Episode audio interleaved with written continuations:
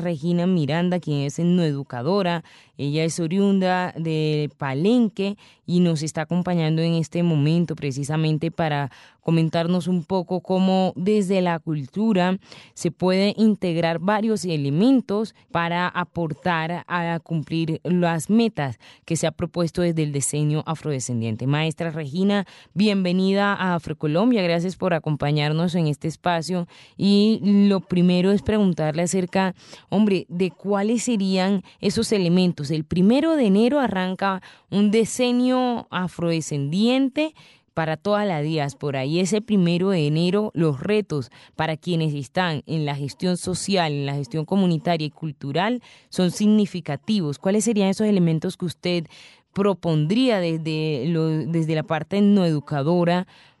para poder aportar a este diseño afro, para tener en cuenta y trabajarlos en el diseño afro. Bienvenida, maestra Regina. Buenas noches. Primero que todo, tendríamos que anotar de tratar de visibilizar todos esos valores étnicos, históricos y culturales que hemos tenido durante todo este tiempo y que de una u otra forma ha servido en nuestra nación, por no decir internacionalmente, en todo ese proceso que se ha adelantado, que se ha llevado y que hoy nos permite ver todo ese trabajo que se realizó y que queremos que se fortalezca y que sea más que todo eh, valorado por todos y que también nos permita favorecernos con toda esta juventud, por no decir que con todas las edades, pero más que todos miramos la posibilidad de que la juventud pueda contribuir o pueda favorecerse también de todo este trabajo que hoy tenemos. Eh, también les quiero decir que más que todo eh, tratamos de ver la parte de la lingüística, de esta lingüística que nos ha ayudado a desarrollar unos métodos pedagógicos para que durante esta trayectoria nosotros convivamos y, sepamos qué fue lo que vivimos en todo ese proceso de esclavización que se vivió, pero que hoy aún mantenemos y que nos sirvió de libertad.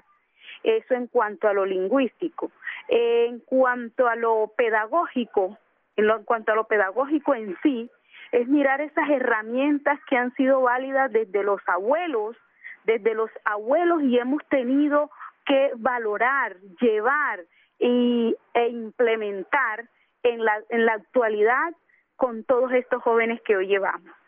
Eh, miremos también que hay durante dentro de todo este proceso unas necesidades también que sería una de las necesidades más importantes es toda esta todo, todo, este, digamos, la capacitación que han tenido, que, ha tenido la comunidad afrocolombiana y darles unas oportunidades laborales para poder aplicar todo ese conocimiento que se tiene en, en cuanto a, nuestras comunidades. Porque si es bien claro, si es bien claro, se espera, se espera que después de, de, de tener unos, unos eh, unos conocimientos, aplicarlo y que esta aplicabilidad se siga ampliando cada día más, pero que tenga un referente y que este referente también tenga un apoyo, una logística para poder continuar y ampliar esto.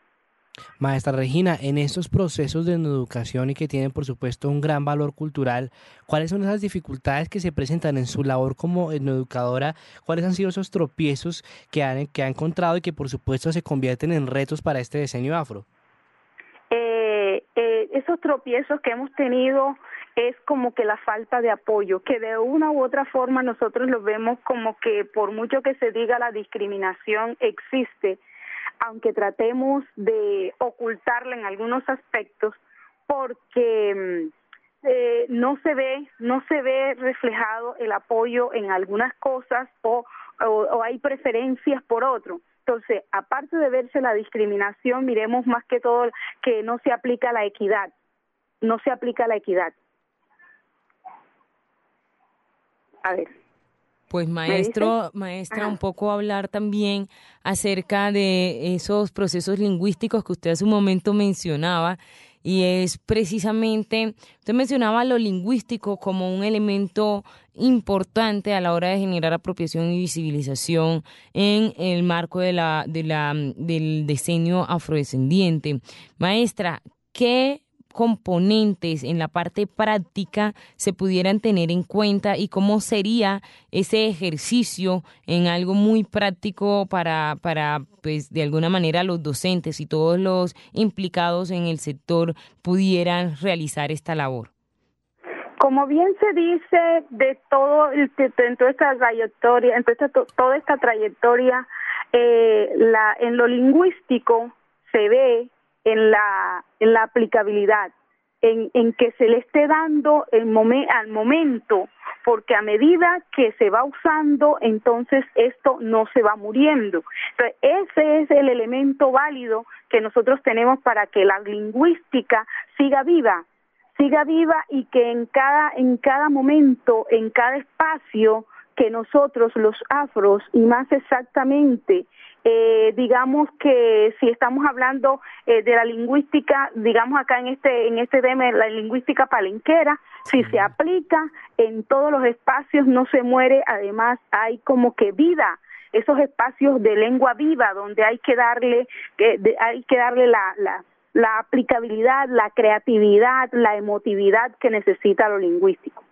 Mire usted, eh, maestra Regina, que revisando un poco los principios determinados por la Organización de las Naciones Unidas de cara a este diseño afro en el eje específico del reconocimiento, un principio dice que es promover un mayor conocimiento y el reconocimiento y respeto de la cultura, la historia y el patrimonio de los afrodescendientes a través de, entre otros medios, la investigación y la educación, y asimismo abogar para que la historia y las contribuciones de los afrodescendientes se incluyan de forma completa y precisa en los planes de estudio. Ahí entonces, maestra, la etnoeducación tiene un papel protagónico. Sí, claro, es esencial, es esencial porque nosotros en la con la etnoeducación estamos viendo, estamos viviendo, estamos viviendo nuestros procesos, estamos viviendo nuestro proceso y además eh, es importante lo cultural, pero también hay que ver que las cosas que dentro de lo cultural nos han afectado la podemos dejar morir, la podemos dejar desaparecer, pero estos elementos que han sido tan importantes en toda esta trayectoria no lo podemos dejar. Entonces, la la lengua es un elemento esencial en nuestra cultura porque si miramos bien lo lingüístico tiene que ver con la libertad de todo este, de todo, todos, todos los afrocolombianos. Maestra Regina, preguntarle además, usted mencionaba, no podemos dejar morir nuestra parte lingüística y la lengua debe estar viva los derechos culturales en el marco del segundo eje que declara o que se afirma en la declaratoria del, del diseño afrodescendiente obedece a la justicia. En ese marco, ¿cuáles son esos derechos culturales que se deben tener en cuenta y rescatar durante este diseño para aportar, por supuesto, el desarrollo de las poblaciones afro? Yo diría que no rescatar, sino fortalecer, puesto mm. que no, no los hemos dejado morir. Entonces, en estos derechos lingüísticos que nosotros tenemos, es como que eh, ver, como le decía anteriormente, los espacios de, los espacios de, de, lengua viva, por un lado. Por otro lado, mirar la aplicabilidad que se le puede dar en cada, en cada momento y luchar por los derechos que hemos adquirido, porque hoy día gozamos de una ley y esa ley nos favorece nos favorece, entonces nosotros debemos hacer derecho de ella, uso de ella. ¿Cuáles pueden ser esos, esos espacios, maestra Regina, que se podrían utilizar para este trabajo etnoeducativo? Es decir, para que las personas que en este caso no son afrocolombianas entiendan y reconozcan estos derechos que tienen no solo los afrocolombianos, sino por supuesto todas las etnias independientemente de su condición social y por supuesto de su color de piel. ¿Cuáles pueden ser esos espacios de, de intercambio de conocimiento? Mira, eh, cada vez que yo te conozco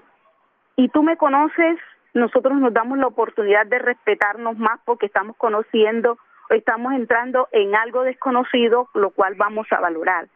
Si nosotros llegamos en la esencia donde están, como antes se hacía y se hace en mi comunidad, en los cuadros, eh, también se hace en lo que tiene que ver con la reunión de cada uno de los palenqueros, palenqueras y no palenqueros y palenqueras que están interesados en mirar, en creer, en, en aprender y, y como que darle vida entonces, cada vez que estemos en un espacio pedagógico y haya la necesidad, y no solo la necesidad, o se pueda crear la necesidad para que quien no conozca pueda conocer esto, pues ahí lo aplicamos. Y que esos espacios también están creados en las mismas comunidades, porque esos son los espacios que tradicionalmente hemos tenido y que nos han servido de, digamos, de escuela, de escuela, para que nosotros podamos continuar con nuestra lengua.